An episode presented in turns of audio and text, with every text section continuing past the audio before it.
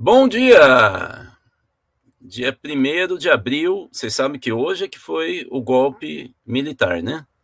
Os militares ficam tão assustados do golpe ser justamente no dia da mentira que eles jogaram para 31 de março, mas não começou no dia 31 de março, não.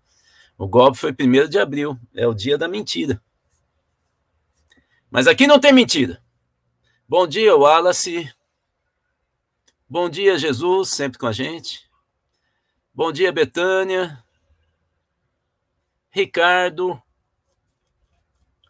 Conceição, falando do mundo a partir de Recife, Marcelo, Black Anarchist, hoje chegou no horário, hein?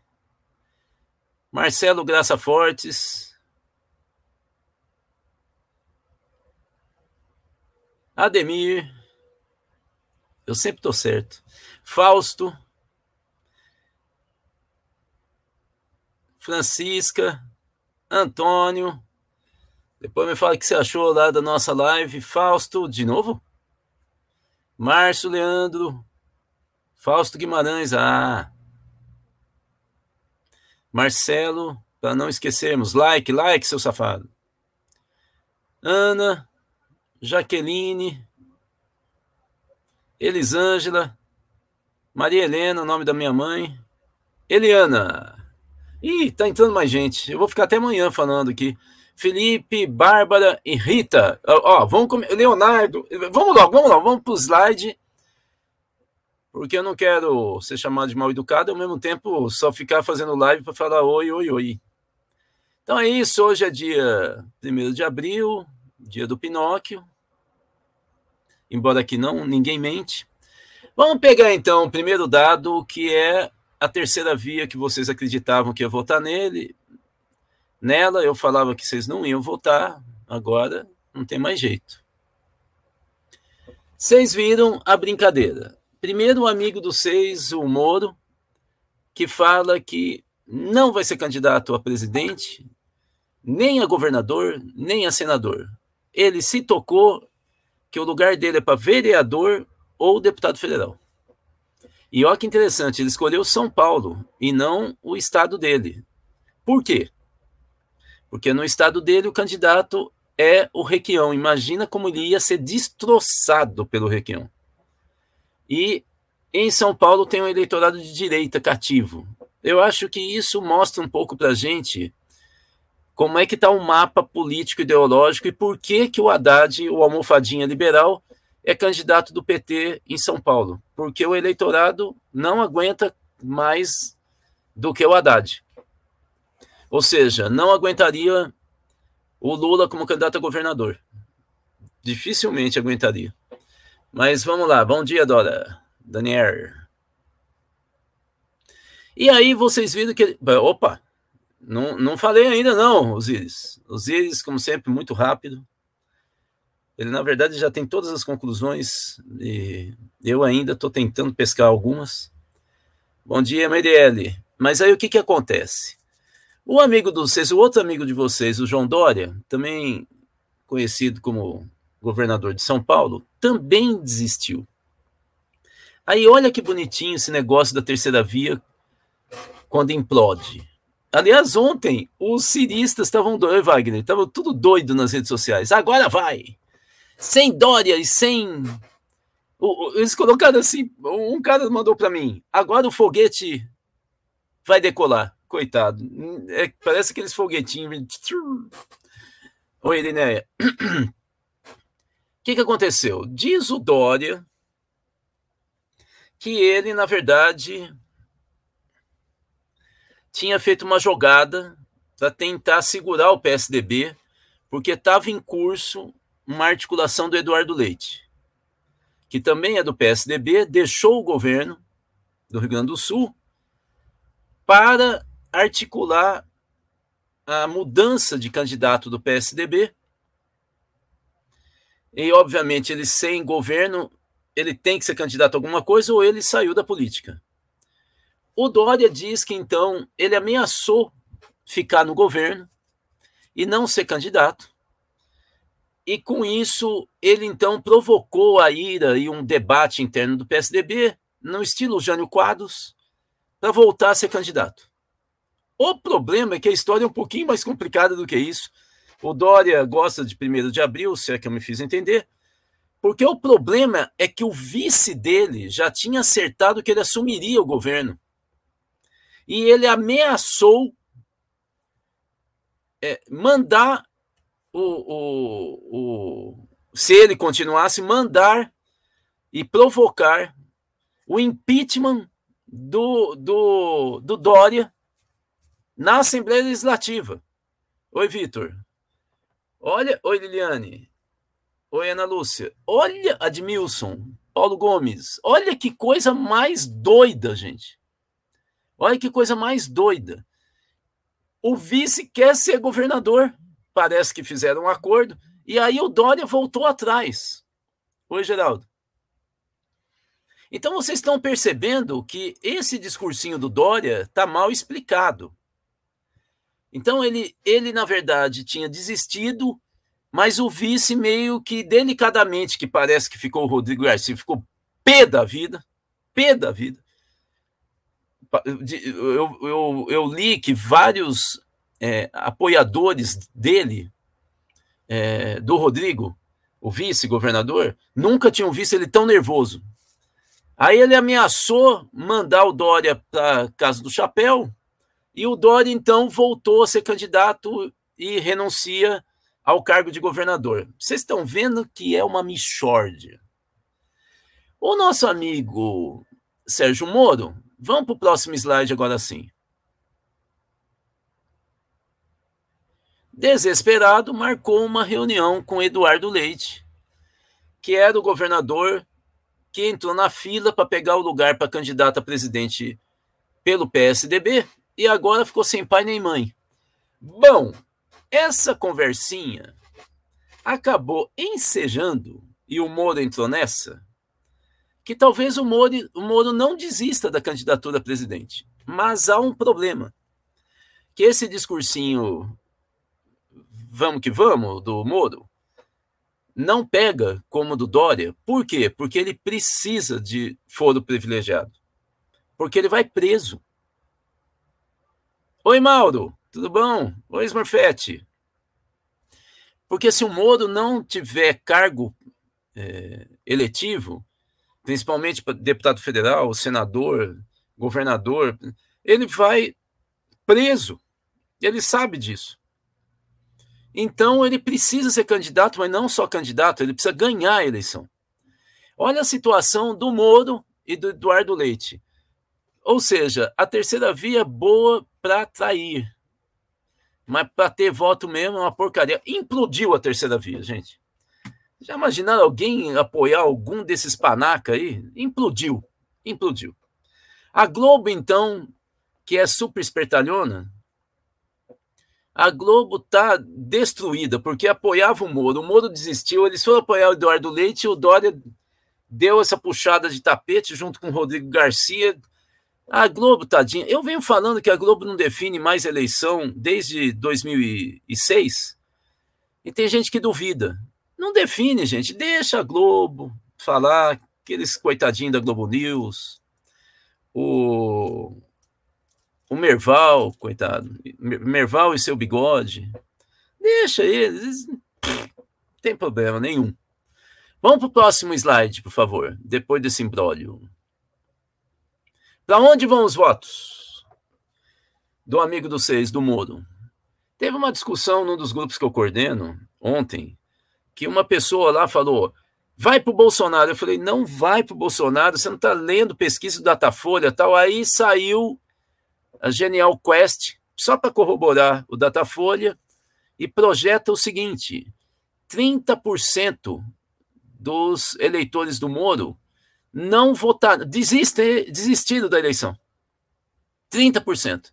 É o maior pedaço. Vamos pegar ali embaixo os verdinhos. 22% vão para o Bolsonaro. E para o Lula, 15%. Então, quem achava que os votos do, do eleitorado do Moro iriam para o Bolsonaro, pode começar a tirar o cavalinho da chuva. 45% ou não votam ou vão para o Lula. Só 22% vai para o Bolsonaro. Esqueçam, gente. E nós estamos falando 22% de 7 ou 8% dos eleitores que falavam que ia votar no, no Lula. Pelas minhas contas, 7 ou 8%, metade, dá 3,5, 4 pontos percentuais que, que vão para o Lula ou ninguém vai votar. Então, para o Bolsonaro, vão um e meio, dois pontos é, percentuais. É isso. É isso que vai para o Bolsonaro. Então esqueçam, gente. Esqueçam. Esse pessoal derrotista, histérico, lulista, eles perderam completamente a mão de uma análise racional da política.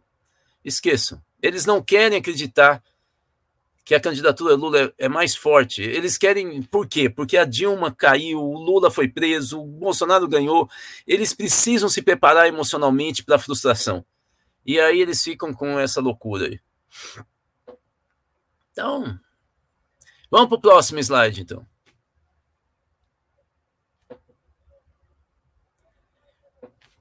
A situação está tão difícil. Oi, Danilo. Está tão difícil para o Bolsonaro que uma das principais é, bandeiras dele, que era a privatização, junto com Paulo Guedes, que acabou também os liberais invadindo o terreno dos, dos é, é, militares, era a privatização. Vocês viram que saiu uma pesquisa agora que a maioria da população brasileira, mais uma vez, corrobora as pesquisas anteriores, é contra a privatização, no caso da Petrobras. Mas, na campanha, o Bolsonarinho disse que ia privatizar os Correios, a Telebrás, Dataprev, Lotex, Eletrobras, Casa da Moeda, Porto de Santos. O que, que ele privatizou? A TAG, a BR Distribuidora, a o IRB, a Neoenergia Campos, é, da Petrobras Codesa, e a, o Codesa, e a, a Codesa. Vocês estão vendo que tem alguma coisa errada, né? O que, que ele queria privatizar? Correios. Ele privatizou? Não. A Telebrás privatizou? Não. Dataprev, ele privatizou? Não. Eletrobras? Não. Casa da Moeda? Não. Porto de Santos? Não. Olha só. O cara nasceu no dia 1 de abril, né? O que, que ele ainda fala que vai privatizar? Eletrobras, Porto de Santos, ué, Casa da Moeda, ué? Nuclep, ABGF, Engea, Ceasa Minas, Trensurb, CBTU BH, olha o BH aí com o Zema, Dataprev, Serpro, Ceitec, Cetebia EBC, que ele falava tão mal, ficou para 2023, para vocês terem uma ideia.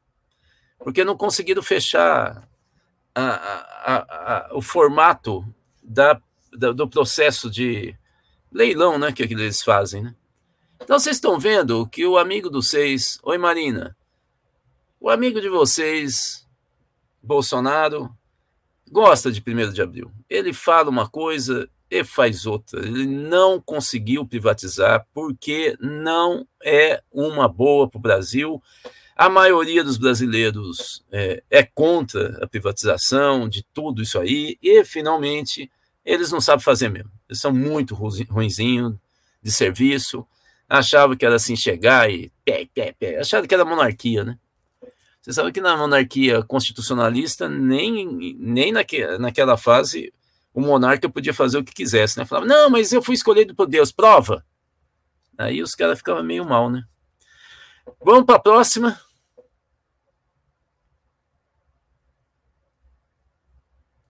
Os itens.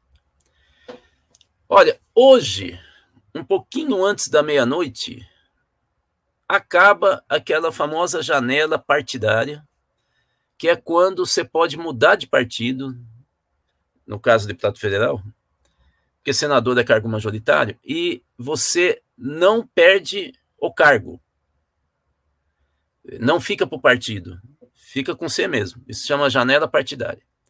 Vocês estão vendo aí a tabelinha até agora de manhã. Então nós temos mais esse montão de hora aí, agora são oito horas.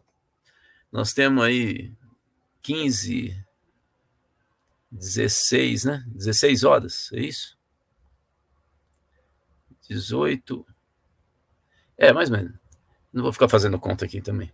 É, Para isso aí mudar, mas vocês estão vendo que quem conseguiu mais gente é o PL do, do amigo dos seis, Bolsonaro. Entrado 37, ele conseguiu tirar metade da bancada do PSL, que é do partido dele, e entrar para o PL. Então, 37 neguinhos, deputados federais, é, foram para o PL e o PL se tornou o maior partido da Câmara, com 72. Segundo um analista importante do PL, não me lembro o nome dele, mas se vocês quiserem eu busco aqui, ele acha que 50% desse pessoal não se reelege. Pelos cálculos do cara lá, não se reelege. Então, é algo efêmero nesse momento. O segundo partido que teve mais gente, que pegou muito do DEM, né, da União Brasil, né? PSL DEM, foi o PP, do Arthur Lira. Vocês veem que os caras devem ter muita bala na agulha, né? Para fazer tanta gente sair de um partido e para o outro. Então, olha, 37 do, foram para o PL, 15 para o PP. 52 neguinho. Saíram, ou seja, 10%. Opa, Osiris, pelo amor de Deus, não mexe essa mãozinha aí, não. 10% do Congresso foram atraídos, possivelmente, algum favor para a eleição do Arthur Lira e do Bolsonaro. Depois foi o Republicanos com 14 e o PSD do Kassab com 8, que diziam que ele ia. Oi, Raquelzinha. Oi, Silvana. Roscoveg. É... Então, vocês estão vendo. Eu queria só destacar para vocês que o partido que mais se ferrou até agora é, é o PTB, do Roberto Jefferson, tanto fez que foi para a panela. O PSB, que é outro partido que vocês torcem, perdeu seis deputados, três para o PV. Por quê? Porque o PV vai compor com o PT, então tem mais chance de eleger com a federação partidária. Então, três, metade dos que saíram até agora do PSB foi para o PV. Dois para republicanos, um para o PL. Vocês estão percebendo que tem gente no PSB que não, não entendeu ainda o que significa socialismo. O PT ganhou até aqui só dois, um veio do PDT e um do PCdoB. Isso aí começa a mostrar um pouco uma sinalização do que deve acontecer daqui por diante. Ou seja, na medida que o Ciro Gomes não consegue vaga nem no estacionamento do prédio onde ele mora, as pessoas começam a pensar: vixe, eu não vou me reeleger. Então, um pelo menos já saiu do PDT e foi para o PT, e o PCdoB continua, continua sendo arriscado a, não, a, a ter problemas, né? mesmo estando, alguns possivelmente, fazendo cálculo, mesmo estando na federação partidária com o PT, que vai aumentar o potencial eleitoral do PCdoB e do PV com certeza. Mas vocês estão vendo, e como o PSB não faz parte de nenhuma federação partidária, vocês estão vendo que também os deputados do PSB também estão com a barba de molho. Acho que dá para ver um pouco um cenário de como que, de uma certa maneira, a polarização para presidente da República também vem afetando a mudança de partido dos deputados federais, que deve ter uma mudança fortíssima nessa tabela que eu estou apresentando para vocês nas próximas 10 horas, possivelmente. Né? É, porque os caras vão negociar o máximo. É leilão, né, gente? Quanto que eu levo do fundo eleitoral? Ó, oh, o outro está me dando tanto. Quanto que você me dá? É assim que a negociação ideológica. Oi, Jonísia. É assim que a negociação, a negociação ideológica se dá, pelo dinheiro. Né? Bom, vamos para o próximo slide. E aí, fechando o verão, o amigo do seis, Jair Bolsonaro, resolveu queimar as nossas reservas, ainda são altas. Eram metade das reservas da Rússia, que agora também está abaixo da gente, porque 70% das reservas cambiais da Rússia foram congeladas com aqueles pacotinhos liderado pelo Biden, aquele irmão siamês do Alckmin. É o, um é picolé de chuchu e o outro é de quiabo, né? E o Biden, aquele cara que não cheira nem fede, é, segurou o dinheiro da Rússia, mas de qualquer maneira, em agosto do ano passado, a gente tinha 370 bilhões de dólares de reserva cambial. Em fevereiro desse ano caiu para 357 bi. Em seis meses, o Bolsonaro, com a economia fazendo água, queimou 13 bilhões. Vocês estão vendo que o negócio está bom, não, né? Se continuar assim, a gente chega no final do ano com 10% das reservas de agosto de 2021 indo para o espaço. É... Esse valor é um pouquinho a menos do que o Bolsonaro pagou de Bolsa Família entre janeiro de 2019 e outubro de 21. Só para vocês verem, é um montante de dinheiro que vai escoando, porque o Bolsonaro é um péssimo presidente da República. É isso, gente. Isso que eu gostaria de apresentar para vocês. Estou aqui à disposição para as questões que se fizerem necessárias. Vamos lá, Osiris.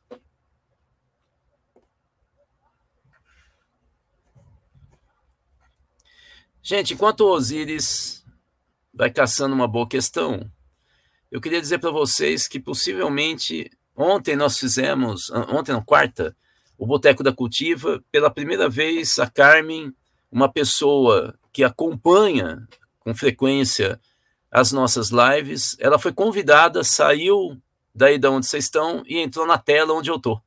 Nós vamos fazer isso com regularidade, trazendo a voz de vocês para o mundo. E nós possivelmente vamos inaugurar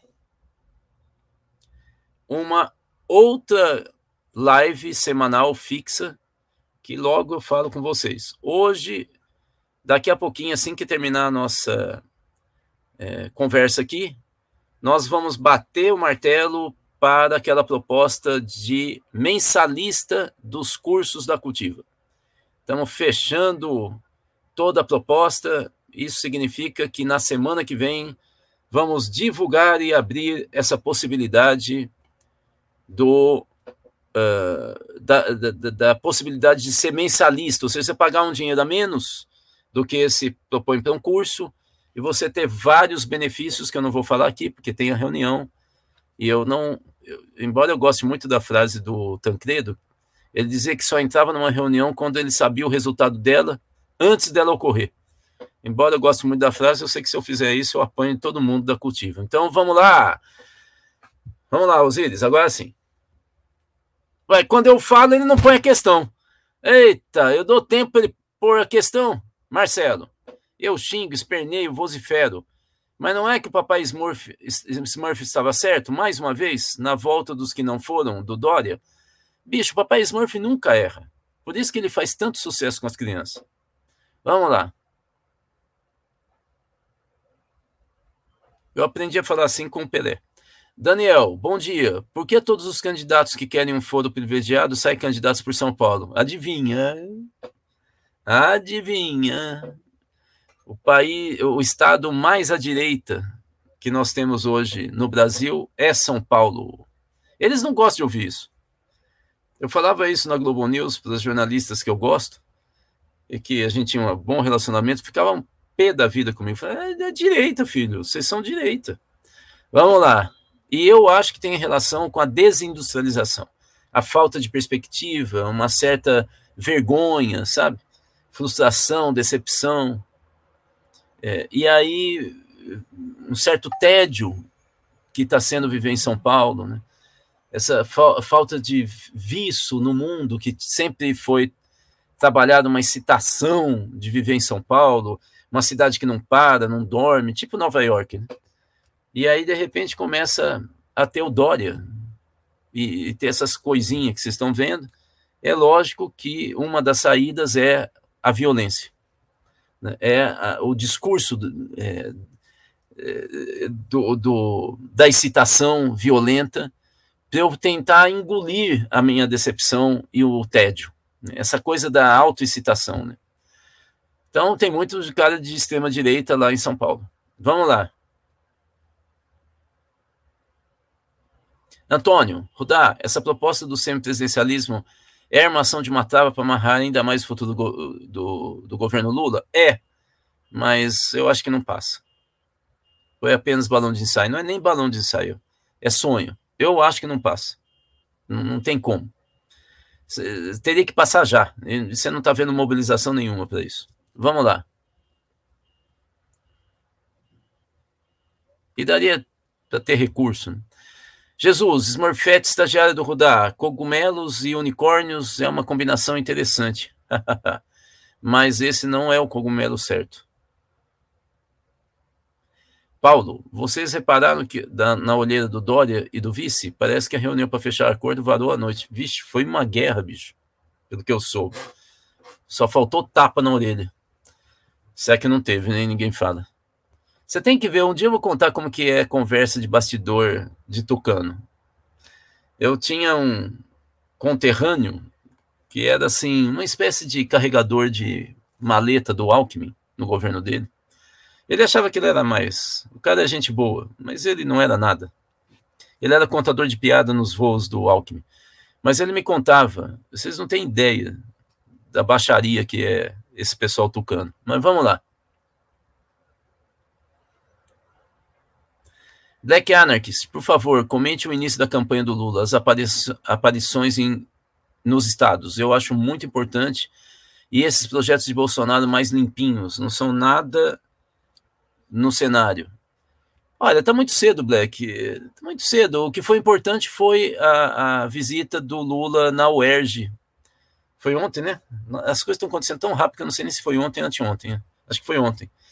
É, foi uma multidão de jovem, é, mas não repercutiu é, muito na grande imprensa e na imprensa, nas imprensas regionais. Está muito cedo, ainda não, não vai ser agora, Black. O Lula vai ter que emplacar alguma coisa mais forte, é, além do que ele está fazendo agora.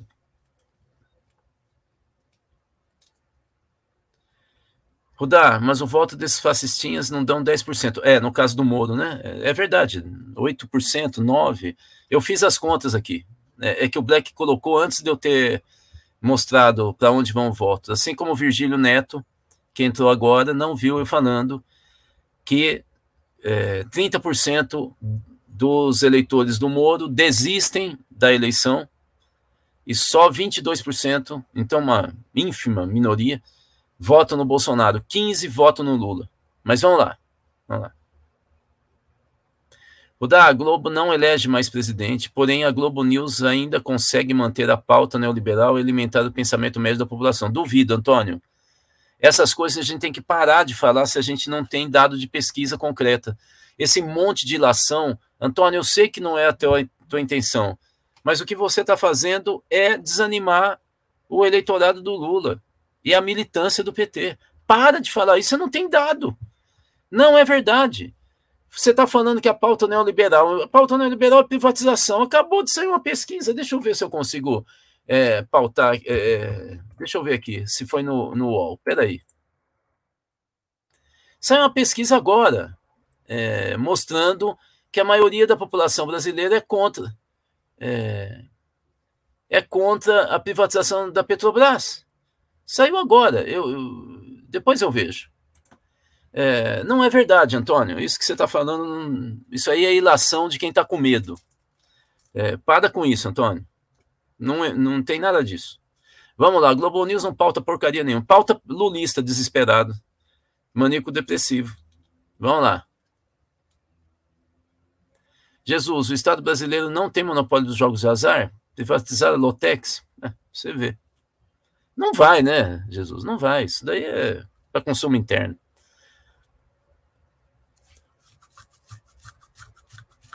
Vamos lá? Osíris?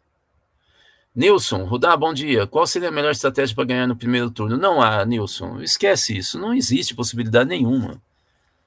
Não existe. Só se cair assim um meteoro, o Brasil decretar guerra contra o Paraguai, alguma coisa desse tipo, assim, totalmente fora da, do, do, do, do, proba, do provável. Né?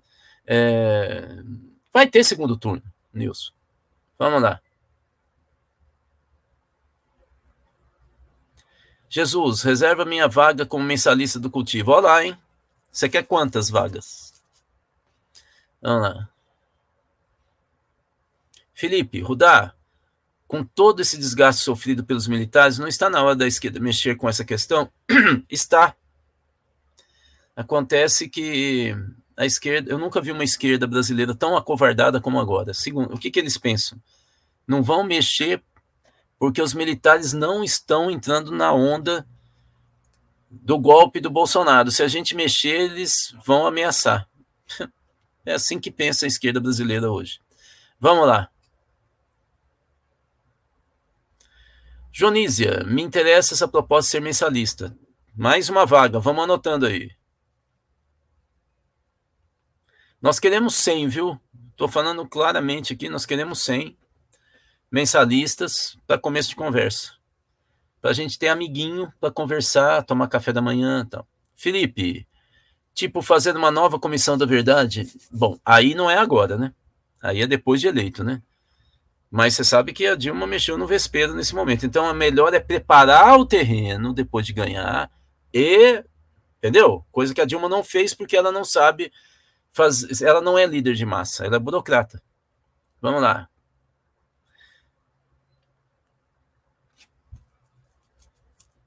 Dora, que notícia boa ouvir vocês todos os dias, é muito importante. Epa, é bacana, viu? Porque a gente tá pensando um negócio legal. Danilo, em São Paulo teremos Márcio França candidato a governador? Eu acho que não. Você considera possível uma polarização entre ele e Haddad? Hum, eu acho que não. A campanha do Haddad acha que ele sendo candidato é a melhor coisa para o Haddad, porque ele tira voto da direita. Essa é a análise é, por causa da nacionalização da eleição em São Paulo. Essa é a análise da coordenação da campanha do Haddad. Vamos lá.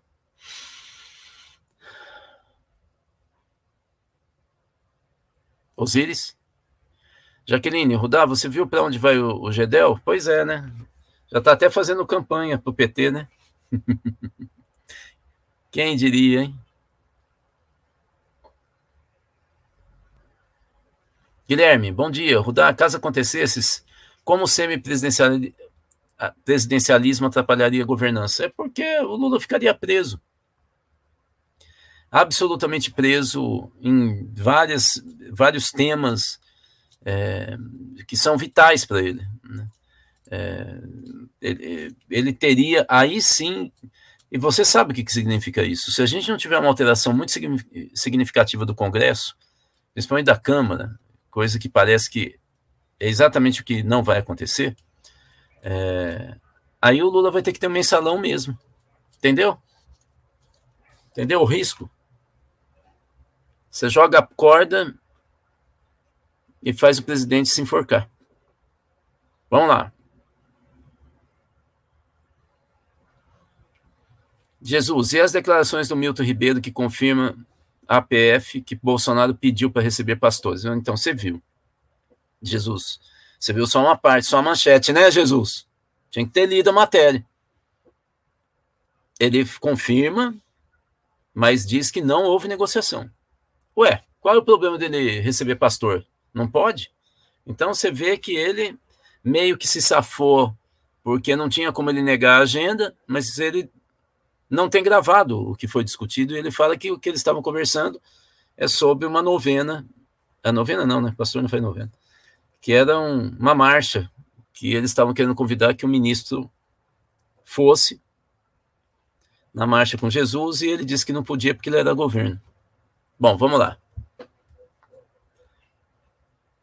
Olha lá, 55% dos brasileiros são contra a privatização da Petrobras. É esse o dado que eu não achava. 74% acham que a empresa não pode ser vendida a estrangeiro.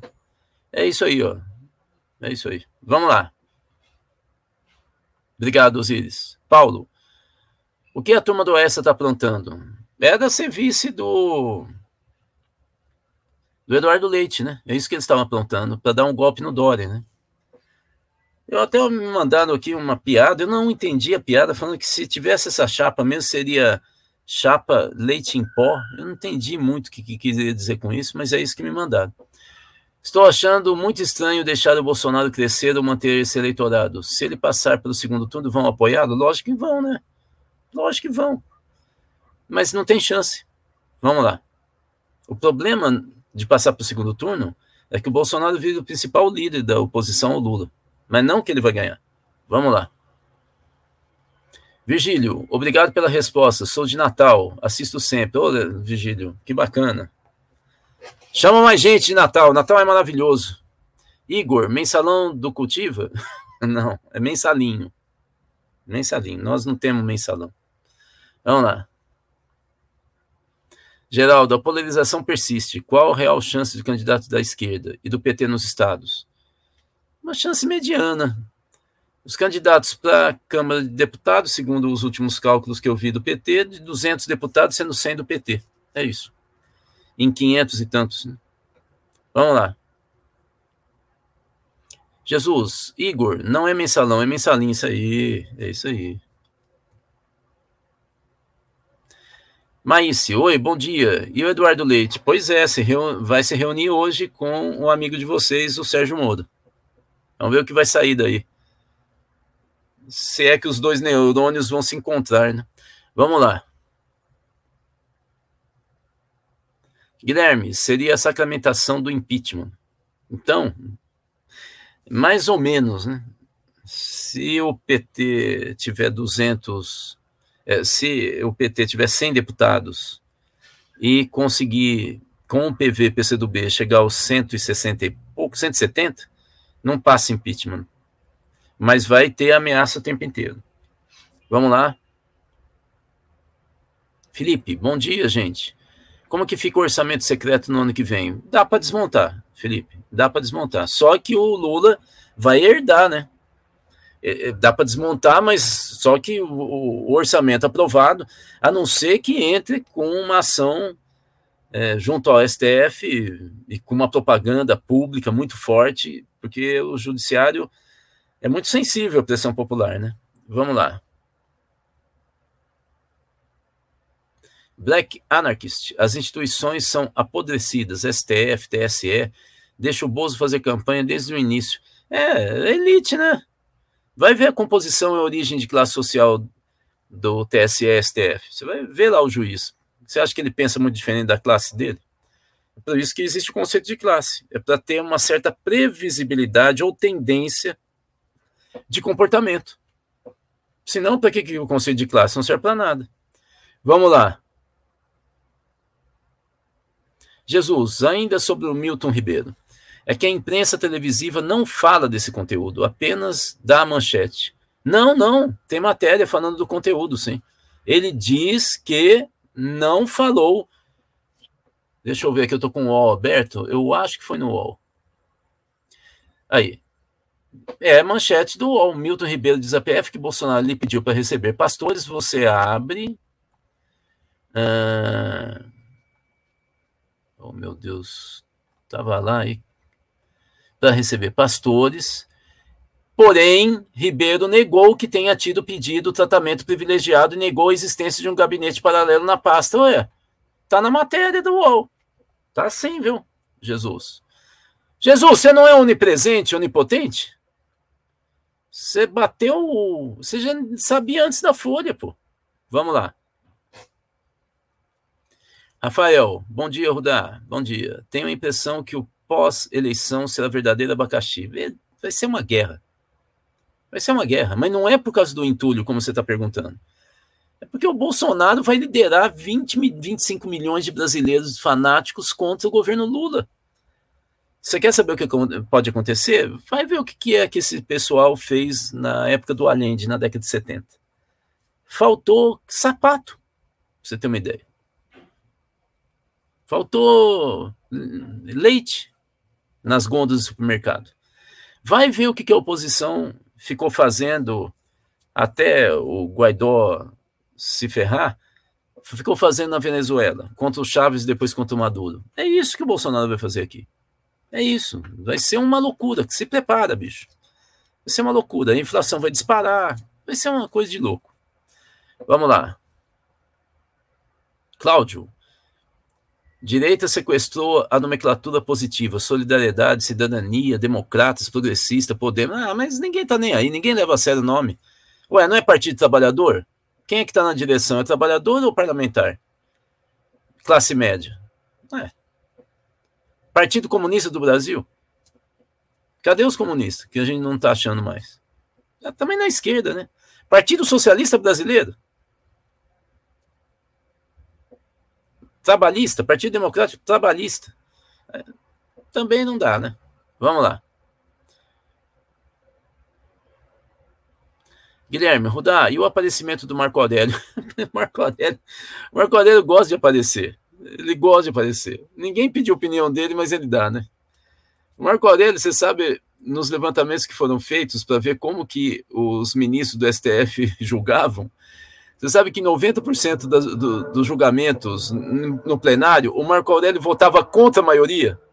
Impressionante. Qualquer que fosse o tema, ele era contra.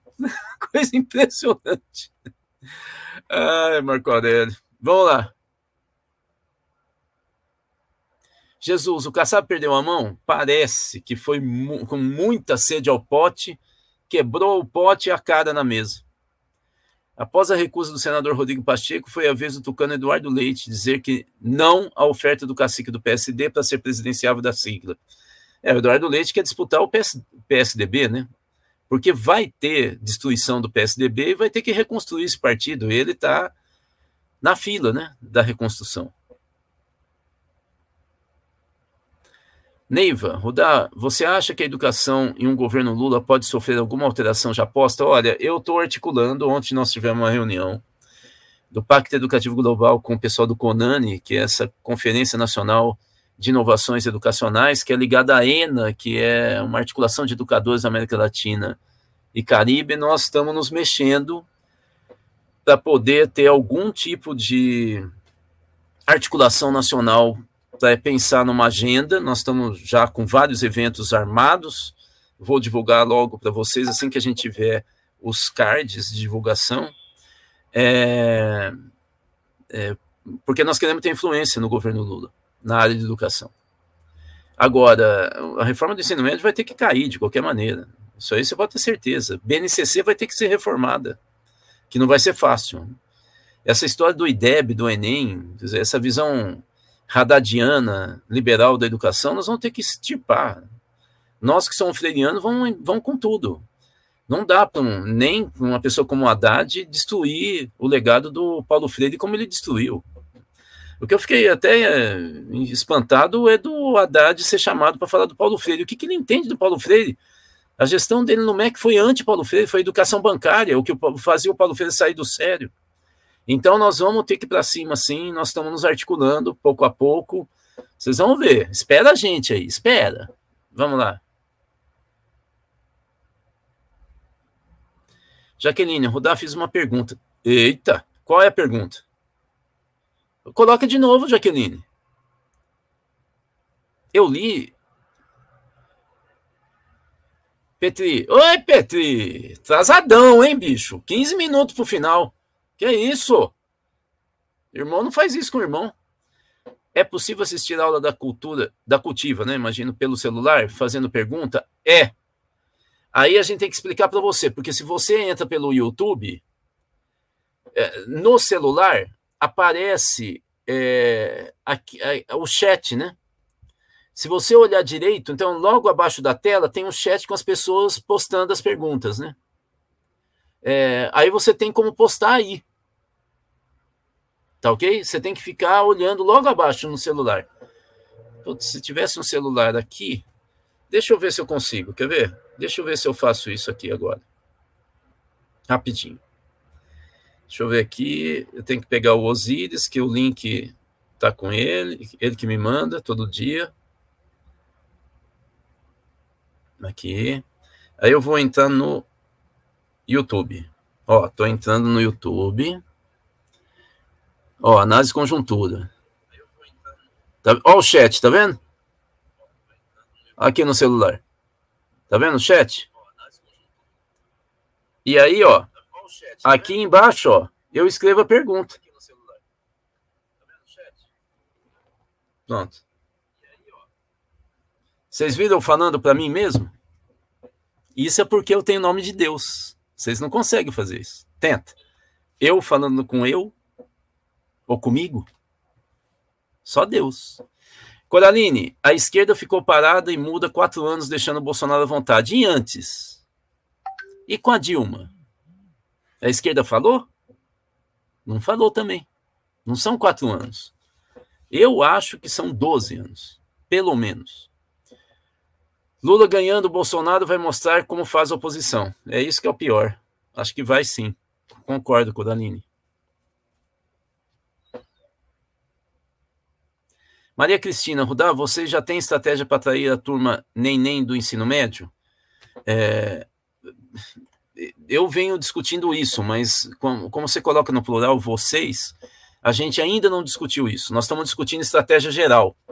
Aliás, agora que nós vamos afunilar isso, né? e depois nós vamos pegar os níveis, porque a forma de discussão no Brasil, isso mostra como que nós perdemos a visão estratégica, está sendo a estrutura burocrática da educação definida na LDB.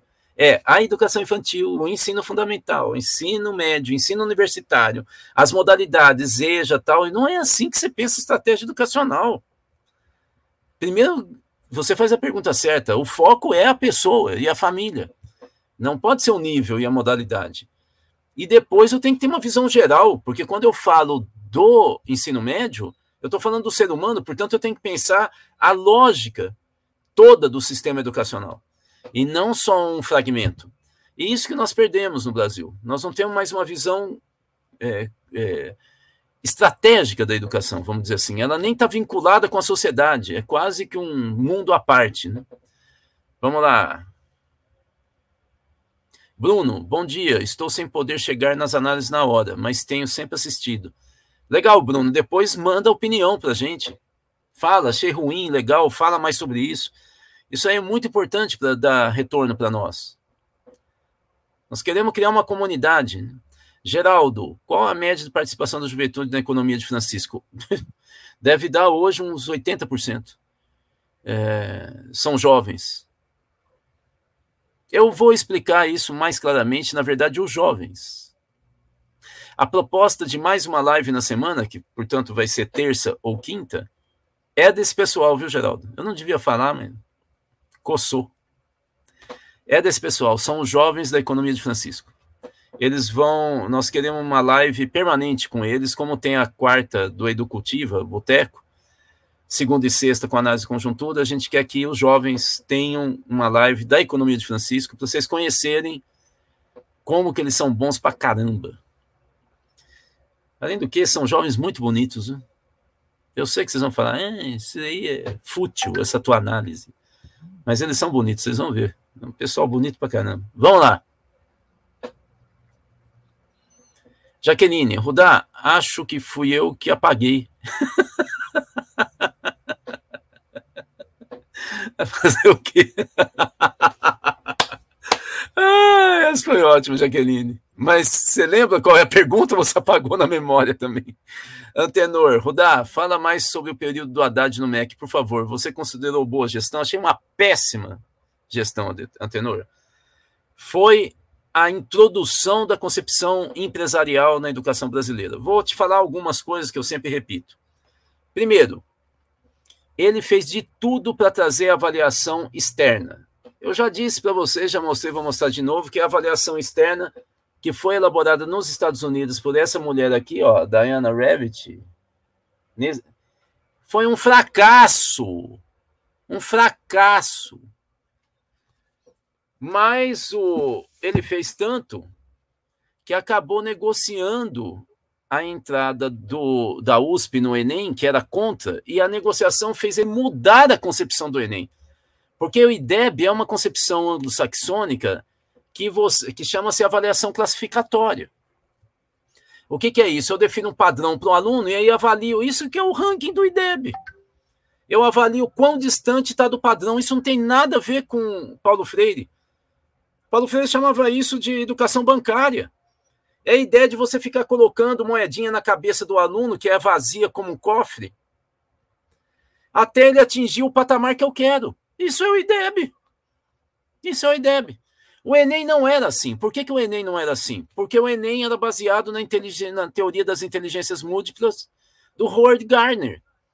O Enem foi elaborado por um matemático genial da USP chamado Nilson José Machado, que por sinal é católico, fervoroso. que era amigo do Gardner. E, e ele, se você procurar Folha de São Paulo, artigo Nilson José Machado sobre Enem, você vai ver artigo dele descendo o pau no, no, no Haddad, porque ele estava usando o Enem, o nome do Enem, para voltar à visão anterior. Porque a USP queria, só entraria no Enem se o exame fosse como era o FUVEST, que é a visão também do IDEB. Então, essa é a primeira questão. A segunda é que o, o amigo do Seis Haddad transferiu dinheiro público para a empresa privada. Seja através de livro didático, que ele sugeria que os prefeitos fizessem negociação com algumas empresas dessa área, seja através do, do, do FIES, que foi transformado em capital de giro para empresas de capital aberto na, na, na, na no Bovespa.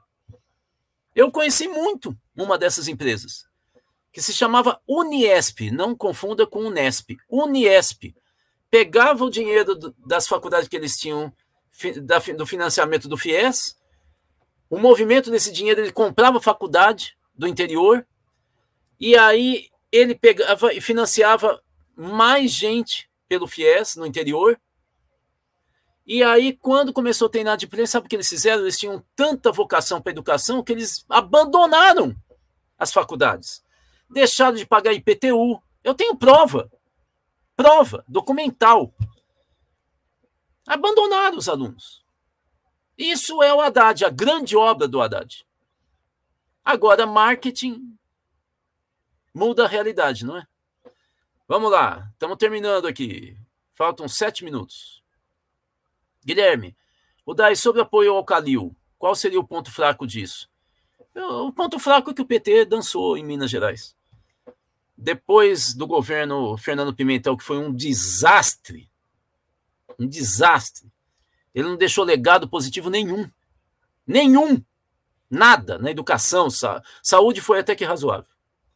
Questão agrária tinha um cara genial, mas o governo como todo é uma porcaria. No meio ambiente, ele destruiu Minas.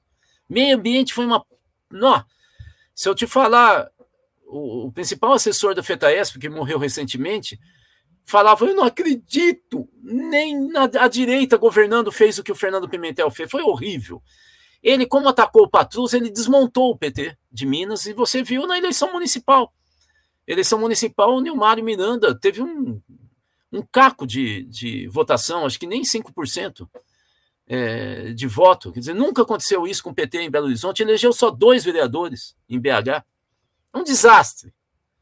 E aí vai ter que apoiar o Calil, porque não tem nome. Não tem nome. O PT vai ter que ser reconstruído aqui em Minas Gerais. Na verdade, tem nome, mas são nomes que não são da corrente do Lula. Acho que eu já me fiz entender, né?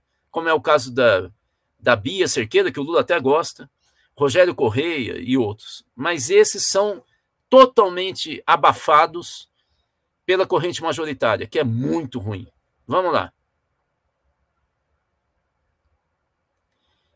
Professora Cláudia será importante novamente na questão do BNCC. Cláudia é minha esposa, e é mesmo. Eu acho que a Cláudia é mais preparada para essa função no Brasil, sinceramente. Veja como que ela atuou em 2015, a primeira versão do BNCC, quando vem a história, porque ela é da área de história, de que a gente tinha que diminuir a carga de informação sobre Idade Média e incluir a história da África e das populações indígenas do Brasil, as nações indígenas. Você sabe quem reagiu, né? Professores de história da USP, né? a Folha de São Paulo e o Estadão. Ué, Estadão? É, ah, eles que têm uma gráfica que roda livro, né? Ah, USP, por quê, hein? Ah, na USP que tem professor de pós-graduação que faz participa de eventos na Europa, na França, em cidades medievais, né? Que faz palestra e vende, né? Ah, então é por isso que eles ficaram chateados? Só que indígena, né? Indígena não dá dinheiro, não dá bolsa, né? Pra quê? Africano. Africano só fica na África, né? Não fica na Europa, que tem queijo e vinho, né? Ah, vai, vamos lá. Petri, vou assistir desde o começo, estava muito cansado. Aham, uhum, né? Fica fazendo balbúrdia. Dá nisso. Jesus, Daniel Silveira, Arthur Lira colide com o STF sobre a decisão do Alexandre Moraes. Ah, já dançou. Já dançou. Isso aí virou a página. Danielzinho, achei que ia jogar mais pesado. É o outro covarde. Maíce, me interesso em ser mensalista. Ó, terceiro aqui, ó. Tá anotando, né, Osiris? Nós vamos pegar e pedir o cartão de crédito todo mundo e a senha. Maria Cristina, muito importante. Estou brincando, hein? Muito importante, é bom saber da economia de Francisco. É genial, Maria Cristina. Genial. Vocês vão ver, vão conhecer o pessoal toda semana falando aqui. Antônio Ferreira, essas avaliações são padronizadas e fora da realidade brasileira. PISE, DEB, SAEB e outras roupinhas de palavras. Exatamente, esse é o problema. E o PT sempre teve a melhor proposta de educação. Como é que pode jogar no lixo isso, gente? Antônio, vocês têm que reagir, bicho. Vamos lá. Sopinhas de letrinhas. Isso aí. Cássio, Rudá, o cenário eleitoral hoje é Lula versus Bolsonaro e Ciro versus Dória? Não, é Lula Bolsonaro, o resto caiu fora. Carlos Plácido, Haddad conseguiu ser pior que Paulo Renato nos tempos do FHC? Conseguiu. Com Paulo Renato, nós tivemos uma discussão importantíssima sobre ciclo, o, o, os parâmetros curriculares nacionais. Foi horrível, mas foi melhor do que o Haddad. O Haddad foi muito pior. Vamos lá. Smurfette, estagiária, tudo bom? E o ProUni também, deveria ser paliativo até que se consolidasse as universidades públicas. Se falei besteira, me corrija. Não, isso poderia ser até paliativo, mas não foi. O Haddad não conseguia pensar a educação pública. Ué, um cara que é professor da USP vai para o INSPER, né? Já diz muito, não? Sobre qual é a visão de carreira universitária dele, né? Vamos lá. Jesus, na administração Haddad, os conglomerados educacionais se fortaleceram e tornaram-se gigantes. Croton, por exemplo, é a Anhanguera e todos, tem toda a razão. Temos dados e dados sobre isso. Sonhando, Haddad foi o melhor ministro da educação da história. E já viram que ele está querendo carguinho, hein? Já viram que ele está querendo carguinho. Haddad foi péssimo, Sonhando. Você está falando com um cara que é especialista na área, ganhou prêmio internacional, prêmios no Brasil. Não vem, não. Foi uma porcaria de ministro. Guilherme, aliás, pelo que entendi, Nilmário foi lançado já para alavancar Calil, é isso? Olha, tem nós aqui de Minas temos que prestar uma homenagem ao Nilmário. O Nilmário não é qualquer pessoa, é um patrimônio. É, não fosse por toda a história dele, é, só na luta pelos direitos humanos, é um cara decente, é, é, é uma pessoa engajada, humilde, é, com muita história, muita formação. O Nilmário não podia ter passado o que ele passou na campanha para prefeito. Vamos lá. Geraldo, é a última, né? Em relação à pergunta sobre a juventude na economia de Francisco e sobre a porcentagem com as juventudes. Eu não consigo entender, Geraldo, que porcentagem é essa? Você está falando quantos jovens do Brasil estão na economia de Francisco? Não estou entendendo. O DJ pergunta, e o Haddad prefeito? Eu vou ler essa também. O Haddad prefeito não conseguiu se reeleger. Significa que faltou voto. E sabe quem não votou nele nem a pau? os movimentos sociais e a periferia, Zona Leste e Zona Sul. Acho que já diz tudo como que foi o Haddad prefeito. Né? Guilherme Oliveira, bom dia. Com o fortalecimento da greve de professores em Minas e a articulação de Bia na Assembleia Legislativa de Minas, acredito que a deputada seja o grande nome do PT para pleitear do governo futuramente, eu não tenho dúvida, Guilherme. Eu não tenho dúvida. Às vezes eu fico até irritado com a, com a Bia, porque eu falo para ela, agora você tem que ser candidata a prefeita. Ela, não, Rudá, não é hora. É duro, viu? É duro. Mas ela deve saber o que faz, né? Porque tá dando sempre certo. Para ser deputada já demorou um monte. A reunião. Tchau, gente. Eu tenho reunião agora. Té, entrando na reunião. Osíris.